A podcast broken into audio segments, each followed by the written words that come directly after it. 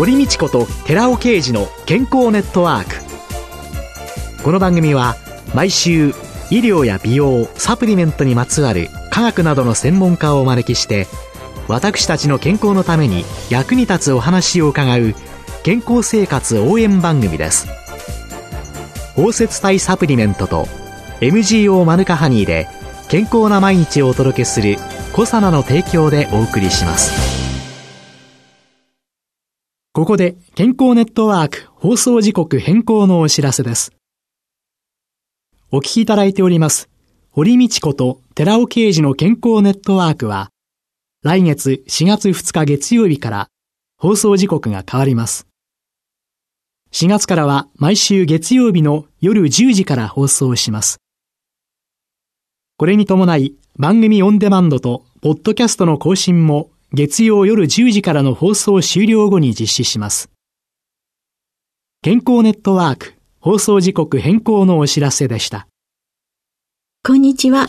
堀道子です。今月は臨床心理士の石井美香さんをゲストに迎えてメンタルヘルスで心も豊かにをテーマにお送りしています。さあ、最終回になりましたけれども、石井さんが心理面のカウンセリングのために臨床現場に立とうと思われたのは、一体何がきっかけだったのですか？うん。よく聞かれるんですけれども、えー、私は大学に進学した時までは、臨床心理士になろうなんてかけらも思ってなかったんです。そういう仕事があることも知らなかったし、本当に最初は偶然の出会い。はい。で、大学で心理学、生物学、社会学と4本の柱で講座があったんですけれども、えー、その中の心理学の講座で認知行動療法をされているあがり先生、坂野先生という方の講義を受けて、衝撃を受けたんですね。なんか心理学ってもうちょっとふわっとした哲学なのか観念論なのかわからない、あまり具体的なものとして物語のようなものに近いのかと思っていたんですけれども、うん、そこでは先生方認知行動療法を使って、患者さんにどのようにこう接してきたかとか、どうやって治療していったかということを、まあ、例に挙げながら講義をされるんですけれども、こんなに科学的に、テクニカルに心理学の知識を活かして対人援助ができるんだということをそこで初めて知りまして、ああ、なんかなかなかいい仕事だなと思って、じゃあ私もちょっと目指してみようと。のがきっかけだったんです。なんとなく文系のふわふわふわってしたものがしっかりとしたサイエンスだったというのが大きな一歩になった、大きかったですね。多分あれがなければ、印象の道に進んでいたかどうかと言われると、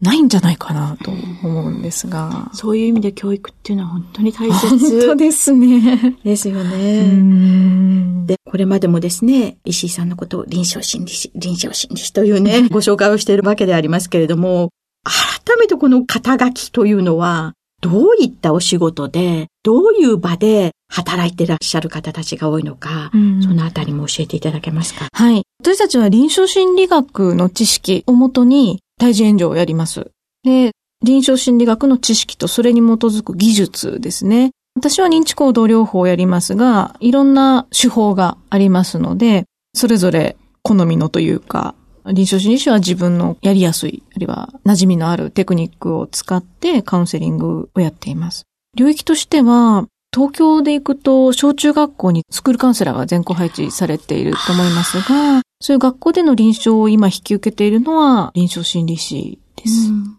あとは医療現場がメジャーですかね。精神科あるいは心療内科などのクリニックや病院でカウンセリングをしていたり、心理療法をやっていたり、それから最近で行くと老年期医療のところで、アセスメントをする、まあ、心理検査ですとか、能力の検査をすることもあれば、あとは児童福祉領域ですね。スクールカウンセラーの方たちっていうのは、いつ頃からこれはされるようになってきたんですかね？そうですね。私が大学院に在籍している頃、福岡だったんですけれども、はい、福岡は割と早い段階で小中学校にスクールカウンセラーを導入していましたね。なので、20年以上前ですね。うん、東京とかで全校配置になったのはもうちょっと新しいと思います。あとは、自治体によって割と考え方が違うので、ある市では全校にスクールカウンセラーがいるけれども、ある市では全くいないというところもありますね。自殺やいじめやいろんなこともありますし、スクールカウンセラーというのは、教師に対しても対応するんですか？やります。お子さんへの対応について聞かれることもありますし、あとは 保護者への対応について相談されることもありますし、うん、先生方の悩みも多いと思います、うん、そういう意味で、いわゆる教師のカウンセリングしてくださる人とかね、それから医療関係者なんかも、医師とか、薬剤師だとか看護師さんたちとか、あるいはその本当に高齢者施設で働いてる人たちとかね、みんなどこかにちょっと置いてけぼりになってるんじゃないのって思うところがあるんですけれども、そういう人たちが本当に心が安定してるっていうことが、そうですね。いかに大切かっていうように思うんですけれども、まあこれからね、臨床心理士の方がもっともっといろんなところで身近にパッと相談に行けるっていうのがね、とっても大切なのかなっていうふうに思ってるんですけれども、石井さんは1998年に九州大学の大学院に進学されて、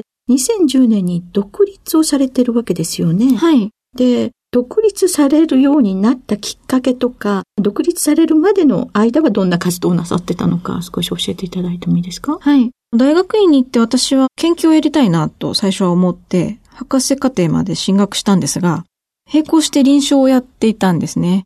そうするとだんだん現場で実践をやる方が楽しくなっていったんですけど、論文のテーマが私アルコール依存症だったんですけど、えー、その時にアメリカで EAP という従業員を支援するサービス、仕組みというのがある。で、それを日本でも作っている会社がある。ということをそこで知って就職しました。そこでいろいろな企業に向けて電話相談の仕組みを提供したりですとか、研修やセミナーもそこからやるようになりました。えー、で、その後独立をされそうですね。私は臨床心理士だからこれができるとか、臨床心理士だからできないという考え方は合わなくて、お客様のニーズがあれば、あ、こんなこともできたらいいなとか、こんな話もできたらいいなとか、少しやれる幅を広げたかったというのがあって、会社ってどうしても提供できるサービスって形があって、はいはい。それに乗っ取ってやるという形になると思うんですけど、自分でもうちょっと自由にやりたいと思って独立をした次第です。で、現在は新横浜にカウンセリングルームクオーレというのの代表をされているわけでありますけれども、じゃあその枠からとらわれず、どんな活動をされているんですか？はい。カウンセリングルームでは広く一般の方からのご相談を受けています。特にこういう内容の方という内容を絞ることはありませんので、それこそパートナーとの関係のご相談であったり、あるいは生き方とか、そうですね、身近な人との人間関係がうまくいかないということもありますね。あとは、自分の発達上の課題につまずいて、それで問題意識を持って来られる方もいらっしゃいます。で、実際にこういう問題の相談内容って結構重かったりしますよね。うん、そうすると、そういうご相談を受けて、うん、自分のメンタルの安定というのは、どのように保ってらっしゃいますか、それも本当によく聞かれるんですけど、はい、イメージとして伝えづらいんですけど、こう浴びてるという感じはしないんです？相手のお話を。どういうところに課題があるのかなとか、ずっと考えながら聞いているんですよね。うん、なので、あんまりなんかそれをこう、一心に浴びて処理できなくなってということは少ないように思います。あと、臨床心理士のトレーニングの過程で、はい、共感と同情の違いは何なのかとか、はい。クライエントとの距離の取り方というのは強く指導されるんです。それがうまくやれないと職業として継続できないので、例えば感情的に共感ではなく同情してしまってのめり込んでいったらおそらく自分のエネルギーを消耗することになってしまいますし、それこそネガティブな感情を浴びてしまって、自分も一緒に引きずられて落ち込んじゃうということになりかねないので、プロとしてやるためにはそこができないとダメというのは指導されてきたなと思ってます。そういう知識っていうのが、実は薬剤師の中でも非常に大きな問題でして、うん、かかりつけ薬剤師として、その患者さんのまさに情なんですね。それで一緒になって落ち込んでいきっていう、でそういうトレーニングってね、実は何にもしてないんですよ。そこって問題だなと思うんですが、例えば看護師さんにしろ、福祉の領域に携わるにしろ、基本的に共感性が豊かで、人を支援したいとか助けてあげたいという思いの人がなる人が多いと思うんですね。はい、なので余計に感情的に共ぶれしてしまったりだとか、距離を取れなくなったりということがあると思うので、そこの教育って必須科目の中に入れた方がいいんじゃないかと思うぐらい。で、もっと進んでいくと情の問題と、そして今度は家族になっちゃうんですね。身内になっちゃうんですね。そうするともうそこで不幸があると、もう在宅に行けなくなっちゃうんですね。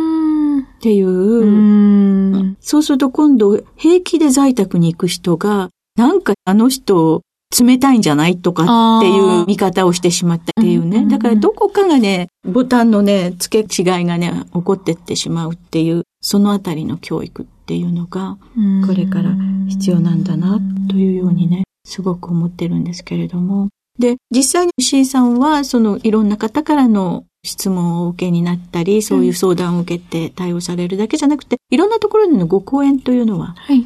どういうところでやられることが多いんですか？ホームページを見たり、あとは何かの講演を聞いて、自分の会社でもやりたいというふうに言ってくださる場合もありますし、今、リクルートマネジメントソリューションズというところで、企業で働く人向けに定期的にセミナーをやっていて、そこでの講師をさせていただいたりしています。これから4月になってくると、新人マンが出てくると思うんですけれども、はい、新入社員の方たちにどんなメッセージがありますか？先を急がないで、目の前にある仕事を大事にしてほしいなと思います。最近、先を急ぐなという感じがしていて、ちょっと自分に仕事が合ってないと感じると、ごくごく早期に合わないと決めて仕事を辞めるという決断とか。すごい多いですね。うん、2、3ヶ月で辞めちゃう人結構いらっしゃいますもんね。なんでそんなに早いんだろうと思うんですが、もうちょっとゆっくり、じっくり取り組んでほしいなと。あまりそんなに向き不向きなんてわかるもんじゃないので、自分の時間を丁寧にしっかりと一つのことに向き合うということもいい経験なので、ぜひやっていただきたいなと思っています。じゃあ、フレッシュマン、自分のね、人生長くじっくり取り組んでいきましょうということなんでしょうか。最後に、4月以降の講演活動や本の出版の計画がありましたら、ご紹介いただけますでしょうか。はい。先ほど申し上げましたリクルートマネジメントソリューションズというところでは定期的にやっているんですが、本の出版計画は今のところないですね。ただ新たに発達障害のお子さんとか、あとは育てづらさを持っている子供を育てているお母さん向けのお母さん教室をやりたいなということで今企画中です。そういうちょっと育てにくいお子さん、そういう方を見ないで来てしまったっていうところがありますものね。ねそのご家族だけにね、うん、責任を負わせてしまうんじゃなくて、うん、子供は社会が育てるということで、いろんな情報をまた発信していただけたらと思います。ありがとうございます。今月は4週にわたって臨床心理士の石井美香さんをゲストに迎えてメンタルヘルスで心も豊かにをテーマにお話を伺いました。ありがとうございました。ありがとうございました。さて、お送りしている健康ネットワークは4月から毎週月曜日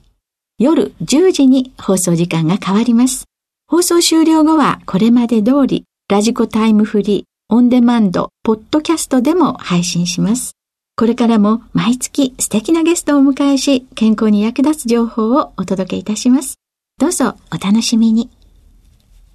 続いて、寺尾刑事の研究者コラムのコーナーです。お話は、小佐野社長で神戸大学医学部客員教授の寺尾啓二さんです。こんにちは、寺尾啓二です。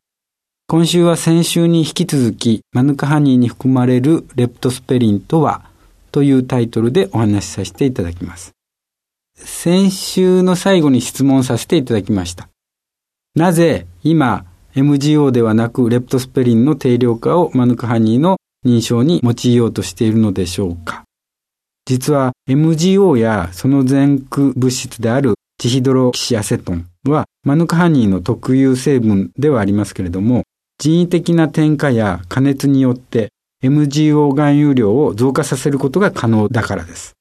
なお、ジヒドロキシアセトンはマヌカハニーの保存中に MGO に変換される物質です。MGO を添加して他の蜂蜜をマヌカハニーと偽って販売したり、MGO レベルが低いマヌカハニーにさらに MGO やジヒドロキシアセトンを添加して MGO レベルの高いマヌカハニーとして販売したりできないようにしなければなりません。さらには、天然に採取できるマヌカハニーの MGO レベルは 800mg パーキロくらいまでなのですが、ごく稀に 800mg パーキロ以上のマヌカハニーを採取できる場合があります。そこでマヌカハニー取扱業者によっては、そのごく稀なマヌカハニーを超高級品として販売しています。マヌカハニーを加熱すれば MGO レベルは上昇します。しかしながら、同時に加熱によって発がん性物質のヒドロキシメチルフルフラールという物質も発生します。そこで、その加熱処理した粗悪品のマヌカハニーを超高級品として販売すること、それを阻止しなければならないからです。MGO 以外のマヌカハニーの認証方法として、花粉を調べる方法も検討されていますが、カヌカの花とマヌカの花は非常に似ていることから、花粉の完全な区別は困難です。そのような理由から、MGO 含有量分析による評価とともに、マヌカハニーの特有成分を分析するマヌカハニーの認証方法が必要となっているわけです。加藤らはイライザ法による分析でレプトスペリンを科学的に定量化することを可能にしました。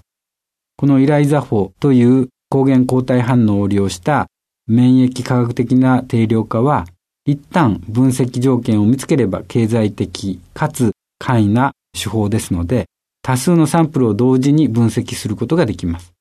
そこで確かにマヌカハニーに含まれる MGO 含有量と抗菌活性との相関に比べ、レプトスペリン含有量と抗菌活性の相関は低く、ある程度ではありますけれども、マヌカハニーの有用な認証方法になると考えられています。また、レプトスペリンはシリング酸メチルの配糖体ですので、抗酸化物質として効能も期待できます。シリング酸メチルと同様に血管炎症性疾患の原因となる高中球が持つ酵素であるミエロペロオキシダーゼ活性を阻害することも知られています。そういった観点からも MGO、シリング酸メチル、そして配糖体のレプトスペリンの含有量を調べておくことはマヌカハニーを評価する上では好ましいと考えられています。お話は小佐奈社長の寺尾啓二さんでした。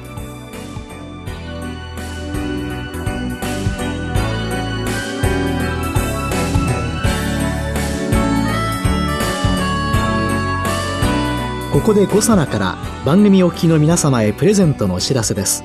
環状オリゴ糖で包み込むことによって安定性と吸収性を高めたコエンザイム Q10に美白効果が期待されるシスチンを配合したコサナのナノサプリシクロカプセル化コエンザイム Q10シスチンプラスを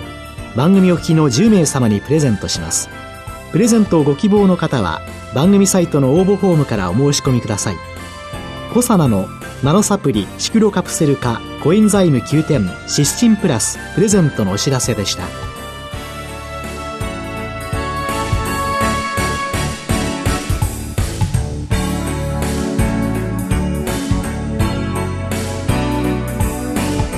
堀道子と寺尾啓二の健康ネットワークこの番組は包摂体サプリメントと MGO マヌカハニーで健康な毎日をお届けするコサナの提供でお送りしました。